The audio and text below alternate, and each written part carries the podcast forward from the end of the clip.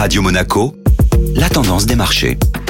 La tendance des marchés avec Société Générale Private Banking. Bonjour Alexandre Rolando. Bonjour Benjamin. Les marchés financiers sont restés stables sur la semaine passée. En effet, les indices boursiers clôturent la semaine à l'équilibre en Europe et en légère baisse aux États-Unis. Le contexte général reste inchangé. Les marchés obligataires restent tendus alors que les craintes liées à la remontée de l'inflation ne se sont pas dissipées. Des disparités sont notables au sein des secteurs. Le secteur automobile s'est distingué en terminant sur la première marche du podium grâce à la solide performance de Volkswagen, Porsche et BMW. A contrario, les valeurs liées à l'évolution des prix du pétrole terminent en bas de liste, pénalisées par la forte baisse récente des cours du Brent. Enfin, un point sur le plan sanitaire. Tandis que les investisseurs s'étaient inscrits depuis plusieurs semaines dans une configuration de sortie de crise, de nouvelles annonces restrictives font surface en Europe, ce qui n'a évidemment pas aidé les marchés à continuer leur marche en avant. Une bonne nouvelle cependant, suite à l'avis favorable de l'Agence européenne des médicaments, la vaccination avec AstraZeneca peut reprendre dans de nombreux pays. Alexandre Rolando, merci.